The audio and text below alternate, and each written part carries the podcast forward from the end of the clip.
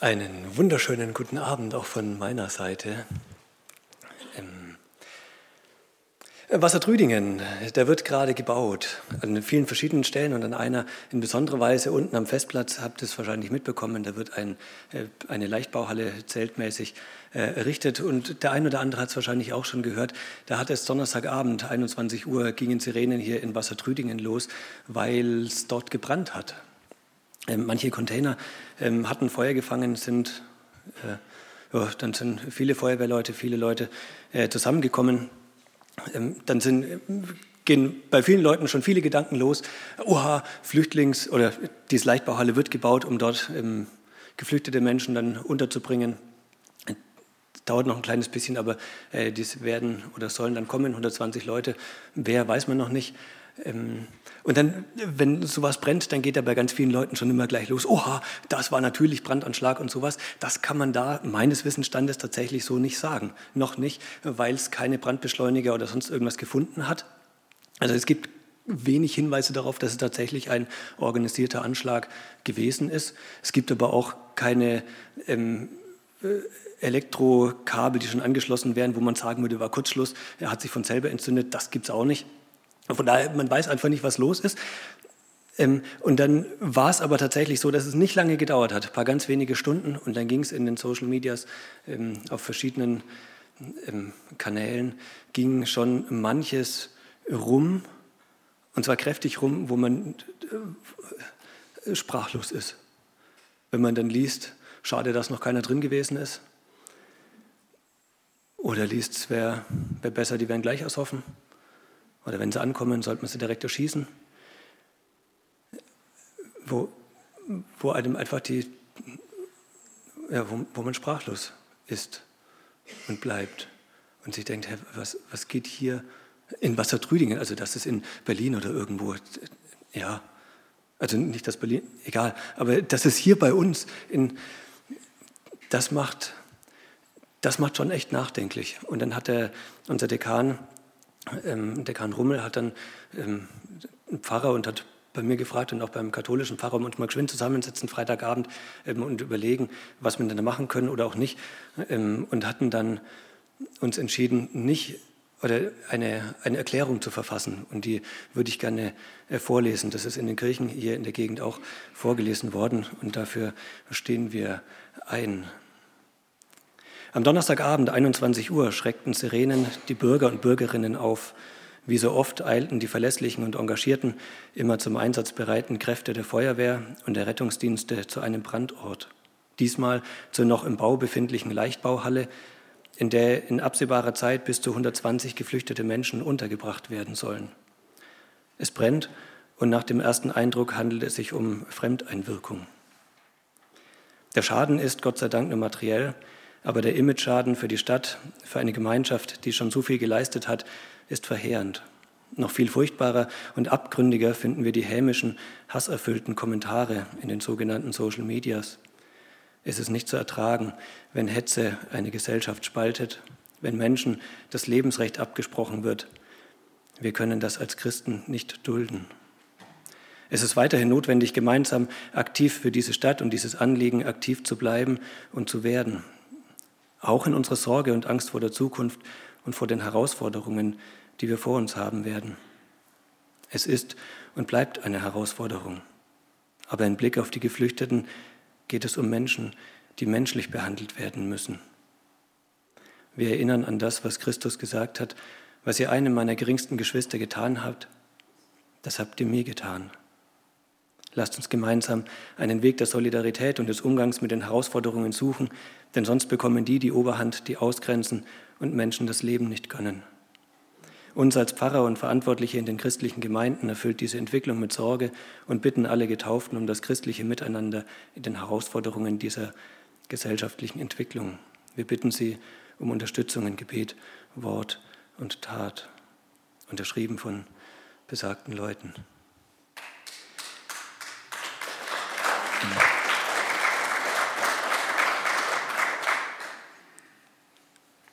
Was da, was da los ist, trifft auf einmal irgendwie ganz nahe. es war Donnerstagabend. Er hat mir Donnerstagmittag überlegt, was sage ich zum Einstieg und sowas da. Ähm, und ich dachte eigentlich, ja, es gibt so viele turbulente Dinge, die hier gerade rumschwirren, wenn man das Wetter anguckt. Es regnet, ja gut, das regnet, aber es regnet schon ganz schön viel. In der Politik gehen manche Gelder irgendwie verloren oder kann man nicht mehr abgreifen. Wenn man in die Weltpolitik guckt, dann geht manches ähm, drunter und drüber. Es gibt viele Kriege. In der Kirche ist auch nicht viel besser. Tritt die ähm, EKD-Ratsvorsitzende, ist letzte Woche zurückgetreten aus, ähm, egal. Wenn man auf eine Demo geht, will gegen Klimawandel diskutieren, ähm, nicht diskutieren, ähm, demonstrieren, danke, ähm, findet man sich auf einer, auf einer Pro-Palästinenser-Kundgebung wieder. Also Fußball läuft nicht. Es gibt so vieles, wo man sagen muss, es ist echt, echt turbulent in diesen Zeiten. Und dann kommt sowas und man denkt, oha, das ist ja nicht nur Weltpolitik oder EKD weit weg, sondern das, das trifft ja tatsächlich hier. Hier.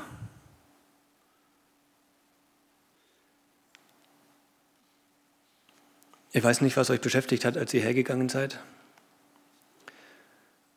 Ich weiß, was mich beschäftigt. Und nicht nur beschäftigt, sondern auch besorgt. Und ich fände es ähm, gut, einen kleinen Moment innezuhalten, mal zu überlegen, was, was, was treibt mich gerade rum. Und es können manche dicken Dinger sein, und dann kann es aber auch sein, und ich habe mir das auch aufgeschrieben, was mich auch beschäftigt, das klingt jetzt ein bisschen blöd, aber auch das beschäftigt. Es kommt bald Weihnachten, ich muss meiner Frau ein Weihnachtsgeschenk machen. Normalerweise wird bei uns in meiner Familie gewichtelt und wir ziehen irgendjemand, dann muss ich meinen Bruder beschenken und dann frage ich meine Frau, was kann ich dem schenken? Und dann hilft die mir. Jetzt muss ich die beschenken. Habe ich sie gefragt, was, was kann ich dir schenken? Dann sagt sie, halt die Augen auf. Ja, ihr lacht. Völlig banal, also ist wirklich banal. Ich werde irgendwas finden, aber auch das beschäftigt. Und dann gibt es auch echt, also das ist wirklich banal. Es gibt echte Dinge, die einen beschäftigen, die einen echte Sorgen bereiten können. Lass uns einen kleinen Moment innehalten.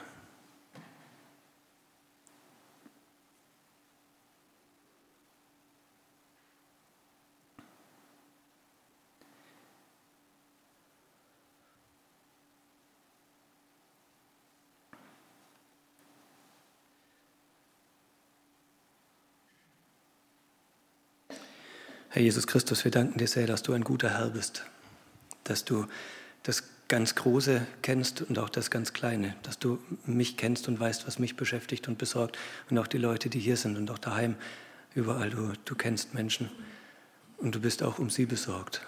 Danke, dass wir dir Dinge anbefehlen können und wissen, du, du bist ein guter und souveräner Herr. Kümmer du dich, so wie du es schon immer getan hast.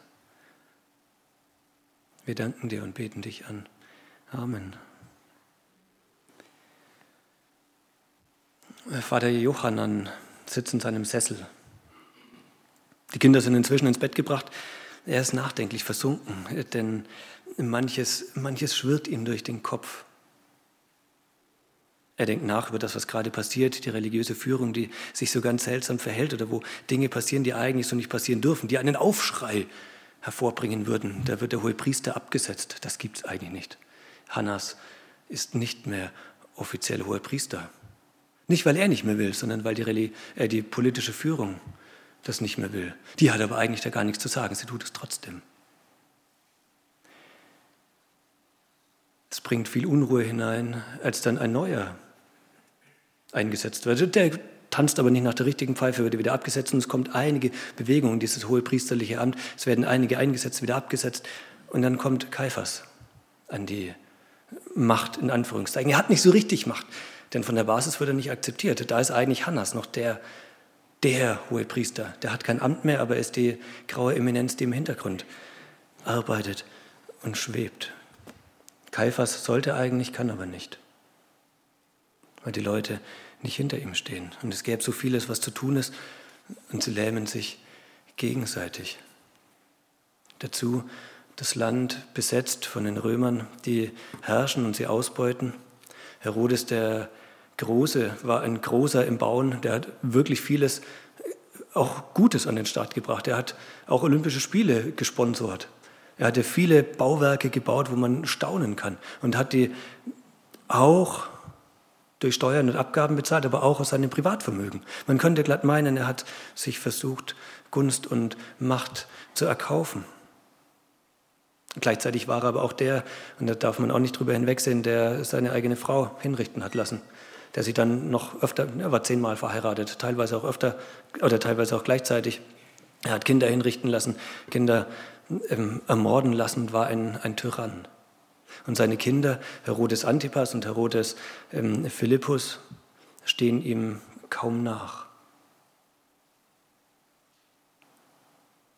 Es ist nicht leicht für die normale Bevölkerung in dieser Zeit zu, zu leben. Sie wird mit Zuckerbrot und Peitsche regiert. Und so macht sich Johannan ganz schön viele Gedanken über das, was gerade um ihn herum passiert in seinem, in seinem Land. Seine Frau kuschelt sich zu ihm, nimmt ihn zu leicht in den Arm. Sie braucht ihn gar nicht fragen, was los ist. Sie sieht es in seinen Augen, dass er sich viele, viele Sorgen macht.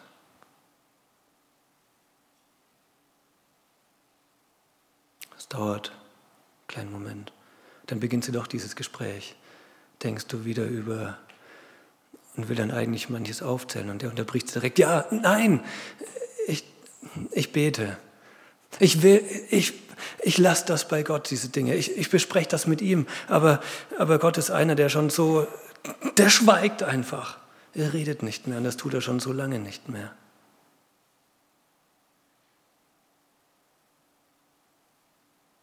Ist das die größte Qual?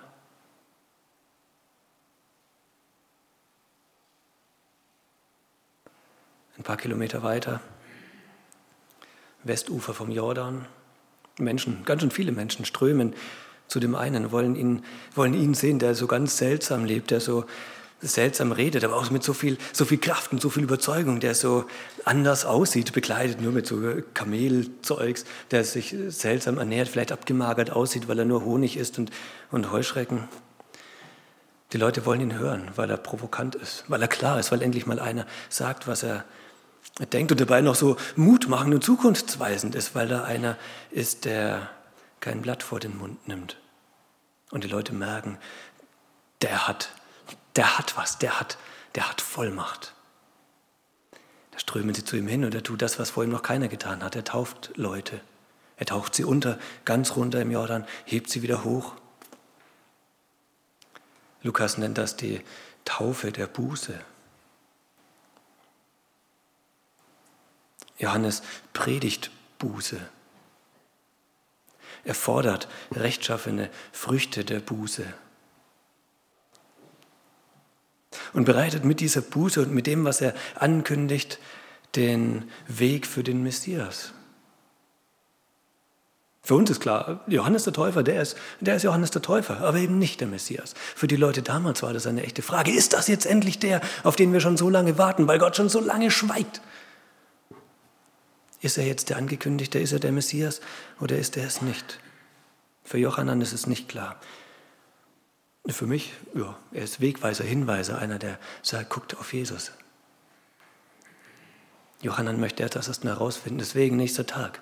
Er macht sich auf diesen Weg von Jerusalem runter an den Jordan, möchte auch einer sein, die ihn selber hören, selber erleben, überprüfen können. Stimmt das denn oder stimmt das nicht? Und solange sich Johannan auf diesen Weg begeht von oben Jerusalem nach runter an den Jordan, ähm, nutze ich die kleine Zeit, um ein wenig über Buße nachzudenken. dass das, was Johannes verkündigt, tut Buße. Was ist denn Buße? Buße, ein, ein altes Wort. Wenn ich das höre, dann verbinde ich da erstmal ganz komische Dinge damit. Sich schämen, eine Sünderbank. Versuchen, wieder gut zu machen, was irgendwie schiefgelaufen ist. Vielleicht durch Fasten, vielleicht durch Selbstgeißelung, durch sich selber quälen. Buße ist irgendwie peinlich. Will ich nicht. Macht man heute auch gar nicht mehr. Buß- und Bettag war jetzt vergangene Woche.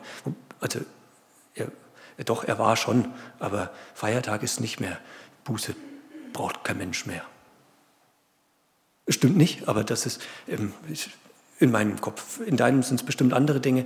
In meinem Kopf ist das, das verbinde ich mit Buße. Und dann guckt man mal nach, was steht denn hier eigentlich über Buße? Was ist denn das? Und dann steht da ein, ein Wort, das ein viel weiteres Bedeutungsspektrum hat als nur Buße. Man kann das Wort Metanoia tatsächlich mit, mit Buße übersetzen. Und man könnte aber auch sagen, kehrt um. Umkehr oder bekehr dich. Bekehrung. Wende dich ab von dem Schlechten hin zu, zu Gott. Also wende dich ab von hin zu in dem Fall, wenn das Johannes predigt, wende dich ab von dem Schlechten hin zu, zu Gott. Fang ein neues, ein religiöses, ein sittliches Leben an. Und dann merkt man, oh, da geht es ja gar nicht um Selbstgeißelung, da geht es gar nicht darum, mich selber zu quälen oder um peinliche Dinge, sondern es geht, eine, es geht vielmehr darum, mich auszurichten auf, auf Gott. Umdrehen, einen neuen Zielpunkt anvisieren. Wenn ich merke, da ist ins, ins Navi was Falsches eingegeben, ins, ins Leben-Navi. Eigentlich gehe ich die Richtung, aber das ist der falsche Zielpunkt. Dann heißt umkehren, ich gebe ein neues Ziel ein. Und dieses Ziel heißt dann Gott, und auf das laufe ich jetzt zu. Dem laufe ich jetzt hin, ja, hinterher stimmt nicht, aber in diese Richtung hin. Das heißt umkehren. Das heißt Buße tun. Merken, da ging was falsch. Drehe mich rum. Anderes, Neues echt das richtiges Ziel. Ich hatte vor kurzem in, in einem Hauskreis, hat jemand erzählt von jemand anderem, ähm, der sich, äh, man könnte sagen, bekehrt hat. Der umgekehrt ist, hin zu Gott hin. Und als Folge davon etwas getan hat, was vermutlich nicht allzu viele Leute tun. Er hat sein Geschäft aufgegeben. Ein florierendes Geschäft, hat ihm viel Kohle eingebracht. Hat es aufgegeben und gesagt, nee, das, das passt nicht mehr. Ich mache das nicht mehr. Da hatte, da hatte Buße, Umkehr, Hinkehr zu Gott tatsächlich eine ganz konkrete, auch einschneidende Folge. Finanziell und dann aber auch von dem, was die Leute geredet hatten. Die haben das ja gemerkt. Hey, was machst du denn da für einen Quatsch? Viele fanden es auch nicht so gut. Manche dann schon. Buße hat dann oft auch manche Folgen.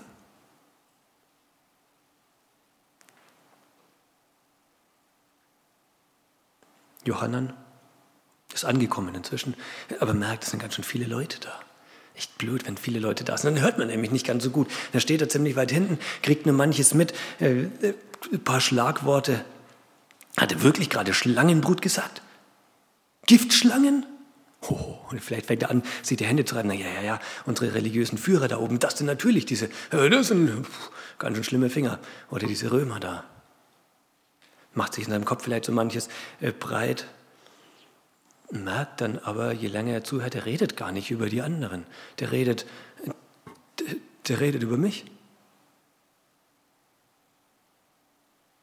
Nicht die Römer, nicht die hohen Priester, nicht die, die Führung, die sind die, die Schlangenbrut und wir sind die Guten, sondern das sagt er allgemein hinaus ins Land und fügt dann noch manch anderes an. Ich fasse mal ein bisschen zusammen. Auf die Abstammung von Abraham, da braucht er überhaupt nichts einbilden. Das bringt, das bringt nichts. Wollte Gott Kinder haben? Gar kein Problem. Der könnte sich aus diesen Steinen Kinder erschaffen. Er braucht, er ist nicht angewiesen auf dich. Sagt er zu Johannan und zu vielen anderen auch, die dastehen und das mitbekommen. Eher im Gegenteil. Ich soll aufpassen, dass ich nicht nicht umgehauen werde. Denn die Waldarbeiter stehen mit ihrer Motorsäge oder mit der Axt schon da, haben schon die Steine weggemacht von der Rinde, dass die nicht stumpf werden. Es fehlt nur der Blick nach oben. Ist der Baum ein guter? Bringt er Früchte? Okay, lass man stehen. Bringt er keine Früchte? Zack, abgehauen. Das sind harte Worte, die Johannan und viele andere da hören. Was sie aber immer wieder raushören, ist dieses eine Wort, kehrt um. Dreht euch rum, tut Buße. Richtet euch auf Gott aus. Und das, was es bei Johannan und vielen anderen Leuten ausgelöst hat, war nicht ein, ich fühle mich auf den Schlips getreten, hier so ein blöder, hm, komme ich nicht mehr, sondern dass sie merken, oha, der hat ja tatsächlich recht. Wir sollten, wir müssen, wir müssen umkehren, uns zu Gott hinkehren. Weil wir ihn vielleicht an dem einen oder anderen Punkt aus den Augen verloren haben. Und vielleicht ist das auch das, was man über diesem Land sagen kann oder sogar sagen muss, dass wir Gott nicht vergessen sollen, dass es da leider viele Leute gibt, die das inzwischen haben, dass wir uns auf Gott ausrichten sollen, hinkehren zu ihm, nicht an ihm vorbei oder gar den Rücken zukehren. Die Leute damals hatten seine Botschaft sehr, sehr persönlich genommen. Hat ihnen gesagt, oh, okay, ich, tu, ich muss Buße tun, ich tue das auch. Aber wie? Was, was soll ich denn jetzt machen? Und dann, und das ist sehr, ich würde sagen, sehr erstaunlich. Eigentlich so simpel, ganz einfach, was dann Johannes den Leuten sagt. Wie funktioniert Buße? Wer zwei Hemden hat, der gebe dem, der keins hat. Hast du zu viele Bettdecken, gib eine ab, dass der andere auch was zu schlafen hat. Dazu war ein Hemd da, auch wenn es ein bisschen kalt geworden ist, aber auch für die Nacht als Bettdecke. Wenn es den hungert, du hast was, dann gib ihm einfach was zu essen. Da steht jetzt nichts von großer Lebenswende, kein, oh, ich muss mein ganzes Leben ganz dick ändern, sondern eher äh, sozial sein. Es geht noch ein bisschen weiter. Dann kommen nicht nur so ganz allgemein, sondern fangen manche Zöllner an zu fragen, hm, was heißt denn das jetzt dann für uns? Hast du da was? Was, was, was soll ich denn machen? Es kamen die Zöllner, um sich taufen zu lassen und sprachen zu ihm, Meister, was sollen wir denn tun? Und er sprach zu ihnen, fordert nicht mehr, als euch vorgeschrieben ist. Also seid ehrlich, nutzt das nicht aus, was er tut. Und ich denke mir, oha, die Zöllner, die kommen normalerweise ganz schön schlecht weg. Das sind doch eigentlich die Assis, die, einen Job tun, den keiner tun sollte von den Juden. Mit den Römern kollaborieren, äh, zusammenarbeiten. Und dann sagt Johannes jetzt aber nicht, hör auf damit, sondern er sagt nur, bleib ehrlich. Da kommen die Soldaten, fragen ihn und Johannes antwortet, was sollen denn wir, nein, was sollen wir tun? fragen die Soldaten. Und er sprach zu ihnen, tut niemandem Gewalt noch Unrecht und lasst euch genügen an eurem Sold. Nutzt eure Macht nicht dazu, andere Leute auszunutzen. Nehmt ihr nicht mehr weg, vergewaltigt ihn nicht. Macht keinen Mist. Aber es ist okay, Soldat zu bleiben. Es ist okay, Zöllner zu bleiben. Umkehr muss nicht heißen, alles, alles Alte muss weg und jetzt nur noch Gott und genau auf diese Richtung, sondern in dem, was ich tue, mich einrichten oder ausrichten auf Gott hin.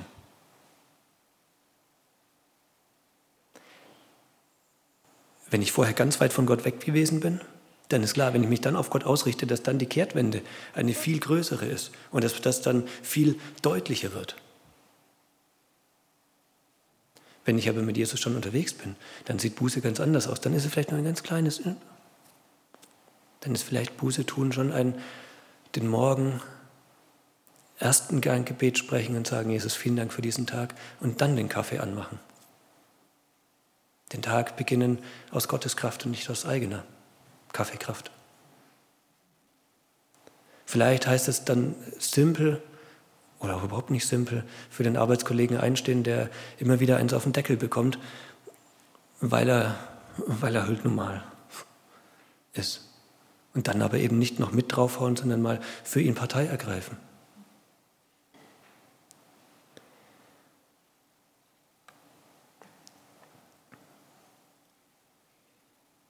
Vielleicht heißt es auch was ganz anderes. An welchem Punkt in meinem Leben müsste ich mein, meine Richtung ein kleines bisschen ändern oder vielleicht auch ganz groß. Hin zu Gott.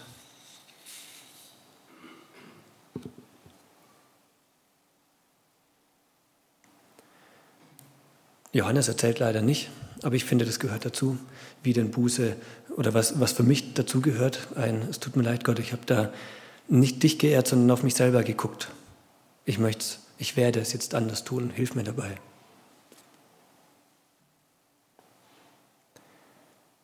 Buße ist eine Entscheidung, sich zu Gott zu drehen, Dinge zu ändern, wenn es nötig ist. Johannes predigt Buße, kehrt um, tut Buße. Und Jesus benutzt das Allergleiche. Kehrt um, tut Buße. Haben wir den Buß- und Betag hinter uns, hatten ihn abgeschafft. Ursprünglich war dieser Tag wohl auch ein Tag, an dem als ganze Gesellschaft reflektiert werden sollte. Wie, wie stehen wir denn gerade da? Müssen wir uns manches an manchen Stellen neu ausrichten? Ein Tag, an dem angeprangert werden konnte und tatsächlich auch sollte, das, was schief läuft. Und dann aber nicht nur anzuprangern und zu motzen, zu maulen, zu sagen, hm, sondern auch konstruktive Vorschläge zu bringen, zu sagen, was denn gut wäre, die Diskussion, das Miteinanderreden am Laufen zu halten, zu reflektieren. Und dann auch zu sagen, lasst uns wieder umkehren zu Gott hin. Ich glaube, das wird heute immer schwieriger, weil es viele Experten gibt und ganz viele äh, Dinge einfach komplex sind. Und die einen sagen, so sind Experte auf dem Gebiet und die anderen sagen, so sind Experte auf einem anderen Gebiet. Beide haben unterschiedliche Interessen. Man weiß nicht, was soll ich denn jetzt tun? Ich stehe an vielen Stellen dazwischen, habe wenig Ahnung, denke mir, puh, keine Ahnung. Gut, dass es Leute gibt, die mehr Ahnung haben. Unsere Aufgabe als Christen ist, auf Gott hinzuweisen und zu sagen, lasst uns das in Verantwortung vor Gott klären. Und dann wird an manchen Stellen, nehmen wir Abtreibungsdiskussionen und diese Dinge, dann wird manches klarer. Nicht ganz eindeutig, aber manches klarer. Wenn es um die Schöpfung geht, wenn es um andere große gesellschaftliche Dinge geht.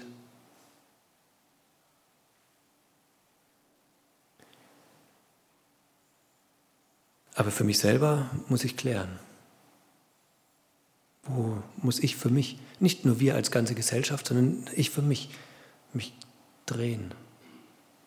Und wenn das viele Leute tun, habe ich eine, eine gute, vielleicht auch berechtigte Hoffnung, dass in diesem Land ähm, nicht die Leute, die Brandanschläge tun, die Oberhand gewinnen, wo man fast meinen könnte, ja, das hängt vielleicht auch damit zusammen, dass die, die christliche Erziehung, die christlichen Werte einfach nicht mehr, nicht mehr da sind oder nicht mehr so in Vordergrund gedrängt, oder dass die mehr in den Hintergrund gedrängt werden, vergessen werden und dass Christliche nicht mehr die, keine, keine Relevanz mehr hat, dass man erst überhaupt nicht sagen kann, dass Gott der Regisseur ist, dass es viele Leute sagen.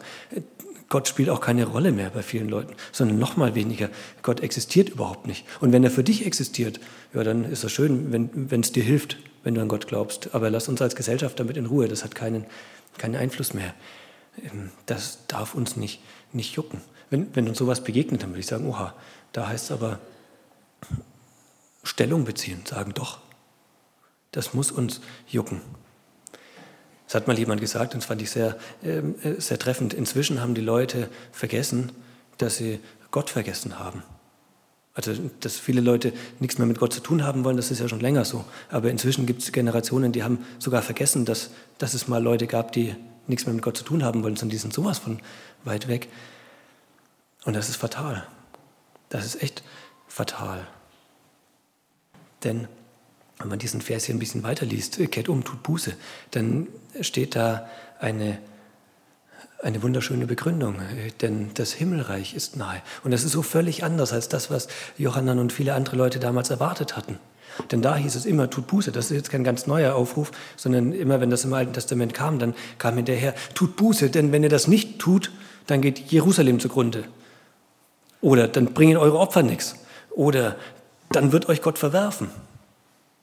Da ging es immer, oha, du solltest, weil sonst kommt der böse Zeigefinger. Und dann geht es schlecht mit dir.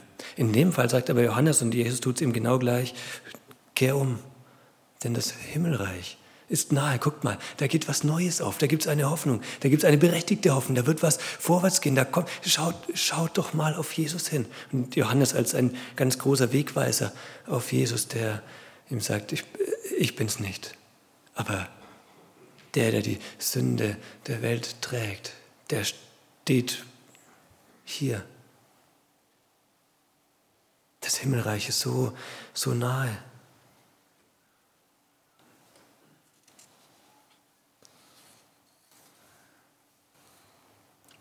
So sagt er zuerst. Eine, eine wirklich gute, ja, mutmachende Botschaft. Und man denkt, voll gut, keine Drohung, Leider äh, muss man auch zugestehen, wenn man dann noch wieder ein bisschen weiter liest, dann äh, sagt Johannes schon auch, Und der, der da kommt, der ist einer, der hat, der, der wird mal durchfegen, die Tenne sauber machen, hat die, die Wurfschaufel schon in der Hand und trennt nach Spreu und Weizen. Und mit der Spreu, da passiert was, die wird ins Feuer geworfen. Also kommt doch irgendwie wieder der, der Zeigefinger. Aber erstmal geht es um, das Himmelreich ist nahe. Deswegen dreh um. Das andere aber auch, dreh um, kehr dich zu Gott hin. Denn wenn du das nicht tust, dann endet es nicht, nicht gut für dich. Dann kommt da ein Gericht. Johannes predigt Buße auf, wohl mit vielen verschiedenen Bildern, so heißt es hier.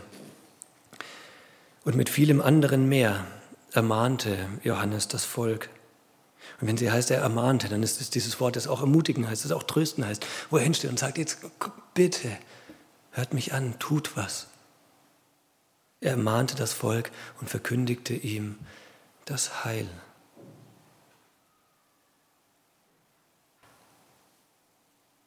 Was glaubt ihr, wie Johannan nach Hause gegangen ist? Vielleicht hat er sich taufen lassen. Ist er nur ich, erfundener Mann. Hat sich taufen lassen bekommt gesagt, in, in sein religiöses, oh, da passiert viel, die Römer, oh, ganz schwierig.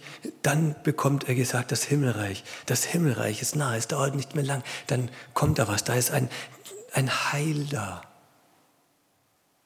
Was glaubt ihr, wie der frohen Mutes nach Hause gegangen ist?